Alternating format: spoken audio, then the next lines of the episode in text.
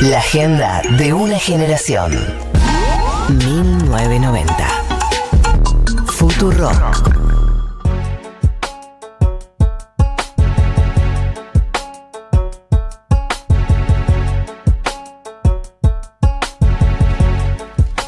y 27, seguimos en 1990. Eh, la cantidad de gente que está militando verduras en freezer, o sea, los mensajes se dividen en, en- en 50 y 50. Un 50% son sobre verduras en freezer, gente que, que milita, acá alguien que nos dice que le demos otra oportunidad al video de verduras en freezer de Paulina Cocina, que es un cambio de vida. Eh, y el otro 50% sigue opinando sobre Marvel. Está bien. Nada. Conversaciones. que Acá una oyente indignada me dice, son 25 películas del universo Marvel más las series. ¿No viste ni la mitad y decís que no hay ningún personaje complejo? sí, digo eso, en función de lo que vi. Voy a hacer la aclaración, el paréntesis, de que Loki me parece el personaje más complejo de todos por ahora. Pero bueno, por ahí el tiempo te dé la razón, oyenta indignada. Vamos a hablar de economía, Marto. ¿Estás en condiciones? Sí. Bueno, no sé si vieron, pero esta semana el INDEC informó que en marzo hubo 4.8% de inflación mensual. Solo en el Sí, mes. Solo en el mes, solo en marzo. Igual que nuestros sueldos, que aumentaron el 4,8%. Claro, claro, todo nuestro sueldo, ¿no? ¿No, así? ¿Pasó? ¿No? ¿No? Bueno, Ah, ok. cuestión, en los primeros tres meses del 2021 ya lleva 13% de aumento. O sea, tres meses, 13%. ¿Saben cuánto dijo el gobierno que iba a haber de inflación total en 2021? O sea, en los 12 meses. ¿Cuánto? 29. No llegamos. Ya ya. llevamos 13 en tres meses. Y tendríamos que acá los próximos. De acá, los próximos nueve meses debería ser una inflación del 1.5 en cada mes. Mm, El último fue 4.8. No viene también la cosa. no. Bueno, los privados estiman que la inflación va a ser del 46%, o sea, bastante más. El año pasado, ¿cuánto había sido también, no? De algo así. Fue el 36. El 36. Eh, cuestión, el 4.8% de marzo fue el volumen más alto del gobierno de, de Alberto Fernández. Comimos antes, vamos a decirlo. Digámoslo. No saben cómo comemos. Es decir, como ustedes no saben las angustias que estamos sublimando en la comida en esta grupa. Esta, esta grupa comió antes de entrar al aire y le- se le está complicando. Sí, Marto, estamos muy, muy concentrados igual escuchando de la inflación del 4.8 de este Muy bien, mes. 4.8.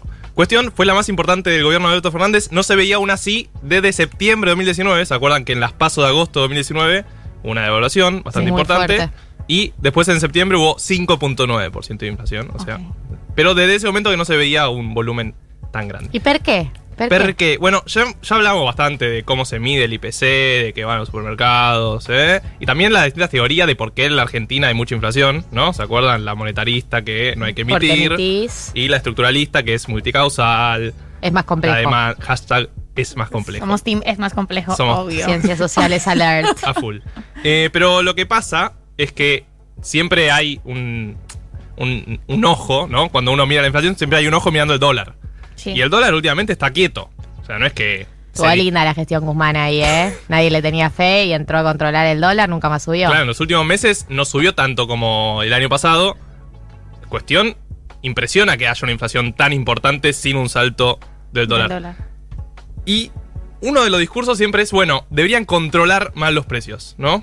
Hay, hay como cierto sector de la progresía y de la izquierda, además, que dice, se la roban todos los supermercados, hay que controlar más los precios. Y por eso quería enfocar un poco esta columna en, en- en ese punto del control de precios, que es y por cómo, cómo funciona, si es que funciona y cuánto, porque es cierto que precios cuidados funciona, eso creo sí, que fue una gran política. que estamos todos de acuerdo, incluso Macri que la mantuvo, pero tiene algunos limitantes. Por eso voy a contarles un poco precios cuidados. Nació en 2013, no sé si se acuerdan, Sí. gobierno de Cristina Fernández de Kirchner.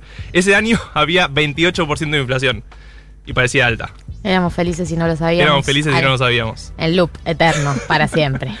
Bueno, llegó el gobierno de Macri. ¿Se acuerdan que Macri cuando era oposición lo criticaba bastante? eh, Sí. el precios cuidados, porque no había que poner eh, límites a los precios y demás. Pero igual lo mantuvo y además lo relanzó. Hubo, Sí, me acuerdo que, lo relanzó y lo extendió incluso a Sí, más sí. productos. O sea, no es que el precios cuidados es algo full cuca caca, sino que hay distintos organismos y distintos países mismos, no solo el macrismo, digo, se usa en muchos países este control, este tip- tipo de control de precios. Eh, pero es cierto que fue perdiendo importancia con Macri, ¿sí? El INDEC mide cuántos precios cuidados hay del total de los precios que mide. El gobierno de Macri llegó a estar al 1% de esos precios. Se ríe. Intentaste. Eh, Todavía no superé el full caca, cuque perdón. me. Te Estoy prestando atención. está bien. Me mira Eh, la María, no me mires a mí. Está bien. Y ahora, con Macri representó menos del 1% y ahora ya representa el 5%. O sea, precio, o sea tuvo importancia bajo el gobierno de, de Alberto Fernández, pero tampoco es que es la panacea. Que googleé que es la panacea y era un medicamento que supuestamente mitológico que, cu- que curaba todos los males. No es la panacea. ¿Por qué? Bueno, primero, no hay solo aumentos en los alimentos. Ya dijimos que los aumentos en los alimentos. Galia está testada. Eh, dijimos que los precios en los alimentos impactan más en la gente más pobre porque su canasta de consumo. Se sigue riendo. Hay, algo que está pasando. Sí, sí, sí, sí, bueno, Estamos teniendo un día muy complejo. Pueden ser profesionales y seguir adelante con la Sí. columna. Yo Por tengo favor, una pregunta igual dale. antes. Eh, ¿Cuáles son otras formas de control de precios? Bueno, ahí llegamos. Porque mencionaste como una de las formas de control de precios. Claro, puede ser precios cuidados. Sí. O puede ser, por ejemplo, lo que se dijo. Vieron que en los últimos meses aumentó también bastante la carne. Sí. Bueno, Pablo Español, del Ministerio de Producción, dijeron, bueno, vamos a dejar de exportar carne y que toda esa carne se destine al consumo interno. Sí. Es decir, si vos prohibís exportaciones, lo que haces es que esos productos tengan que venderse sí o sí acá, y entonces cuando hay más producción que se vende en el mercado local, bajan los precios. O sea, eso sería ese control de precios, que tampoco es literalmente ponerle un precio máximo, sino eh, imposibilitar otras ventas afuera Claro. del país. Eh, pero bueno, como decía, no solo se aumentan los precios en, En alimentos. en alimentos, si bien es lo más importante para los sectores menos pudientes, hay un montón de, de aumento de precios en otros, en otros productos. O sea, la ropa el último año aumentó un 70%. La ropa. Y Por eso cada vez compramos más también en lugares de segunda mano o ropa usada. Yo eh, no voy a nombrar, pero hay un local de Feria Americana muy conocido, tiene distintos locales en la Ciudad Autónoma de Buenos Aires que decís como, ¿para qué me voy a ir a comprar ropa nueva? Si está esta ropa que es eh, muchísimo más barata, más ecológico, las mismas marcas que soñaría comprar, pero nada, como que yo siento que eh, también he mutado muchos hábitos de, de compras de ropa porque no tiene sentido gastar esa cantidad de plata. O sea, no, no sé, no hay, no hay proporción con el sueldo que uno gana. Sí, pasa también un poco con las frutas. O sea, como cuando hay algo de estación que aumenta un montón, bueno, no lo compro, va y compro otras cosas. Pero no puedes hacer eso con todos los precios. Entonces, por eso también lo de precios cuidados es importante en el sentido de que mantiene una canasta básica eh, con los mismos precios y también la información que hay sobre esos precios, ¿no? Como que funcionan de, de tope y de, de faro. Pero lo otro que quería decir es que, ¿por qué no es la panacea? Porque, bueno, vos a largo plazo, si bien precios cuidados claramente funcionó funciona en algún sector, vos necesitas que las empresas tengan incentivos a producir. Y por ejemplo, con este caso de la carne, lo que pasó en la Argentina cuando se prohibieron las exportaciones de la carne, lo que se hacía era que, bueno, se mataban a las vacas para venderlas. Pero ¿qué significa matar vacas? Significa que no tengan críos, no, no críen bebé vaca, ¿sí? Novillitos. Eh, entonces como que se corta esa producción. Entonces significa que el empresario no va a invertir más en producir nuevas vacas a futuro. Entonces en un par de años vamos a tener faltante. Y ese faltante, en parte, en los últimos años, por eso aumentó tanto la carne. ¿Se entiende? Entonces si vos, como todo en la economía, no hay nada simple. Pero pedir precios cuidados en todos los sectores, todo el tiempo, control de precios en todos lados, genera que, bueno, el empresario también tiene que tener incentivos a producir y a invertir más plata para generar trabajo y demás, que si no los tiene, en el mediano o largo plazo eso se va a complicar. Estamos todos de acuerdo que estamos en una pandemia y es un momento re especial Obvio. y que no queremos que nadie saque ganancia. O sea, queda claro que lo- los barbijos o el alcohol en gel, eh, a principio de la pandemia, ¿se acuerdan cuando de repente Sí. aumentaron un 300% y tuvieron que salir al gobierno y decir, che, pará, está bien que hay faltante, pero no puedes cobrar 300%. No, y además- Locura. Como que yo pienso con respecto al tema de- de- del control de precios, de esta política de controlar precios, siempre aparece como, por lo menos en el kirchnerismo, siempre aparece como la principal herramienta para batallar la inflación. Siempre que empiezan a haber aumentos, empiezan los controles de precios. Y uno dice, eh, ¿qué otra herramienta tenemos? Porque no está alcanzando, porque siempre aparece la misma y siempre tenemos el mismo problema, que es en qué porcentaje está, está, están las empresas el- o las empresas que por lo menos manejan, ponele, no un monopolio, pero sí un porcentaje muy grande de determinada cantidad de productos y puede decidir los precios. Y siempre volvemos como siendo el mismo loop, tipo, bueno, ellos están aumentando porque especulan, nosotros queremos controlar precios, y bueno, siempre es como la misma discusión. Sí, siempre. además ya estamos en una economía de inflación mediana o alta. O sea, ya, ya hay una inercia importante que se ve básicamente en las noticias. Todos los meses aumenta la nafta. Y eso claramente te impacta en los precios, por más de que controles y por más de que haya precios cuidados. Digo, es obvio que los precios van a tener que aumentar algo.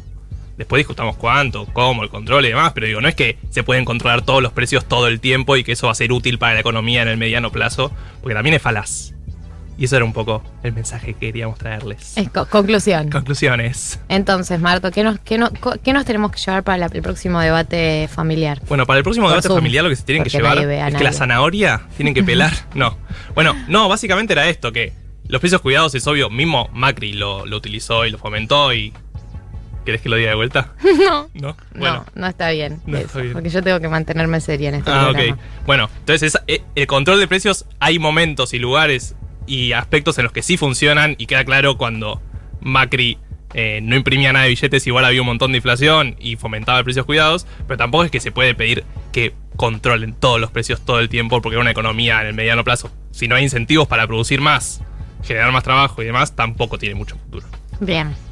Bueno, hemos aprendido mucho, como todas las semanas. Nuestra teoría favorita de la inflación es estructural, estructuralista, Oh, ¿cómo es? Claro, Es más com- obvio. es más complejista. Es más complejo, es más, es más complejista. Claro, pero el, ma- el multicausal Claro. no es que solo se soluciona también controlando precios. ¿Cómo se Justamente, si tenés un montón de causas, no es que solo puedes atacar una. No, Hay un montón de causas no. a atacar. Es más No, complejo. Es más complejo. No, pero es verdad que eh, quienes sostenían que la inflación era producto de la emisión, que seguramente la emisión genere inflación en el corto, largo, mediano plazo, eh, ni bien llegaron al gobierno con el caso Macri, al toque se evidenció que no tenía que ver con eso y también eh, con la pandemia el año pasado, los primeros meses, que tampoco fue tan lineal de em- emitieron y al toque aumentó la No, inflación. de la, la emisión, bueno, ahora estamos viendo un poco lo que pasó con la emisión del principio de la pandemia, pero queda claro que el tirapostismo de "Eh, es muy fácil hacer esto, no lo hacen porque no quieren, bueno, no es así. Porque Claro. la gente, si fuera fácil, lo hubiera Claro, hecho. obvio. Nadie quiere tener mucha inflación, claro.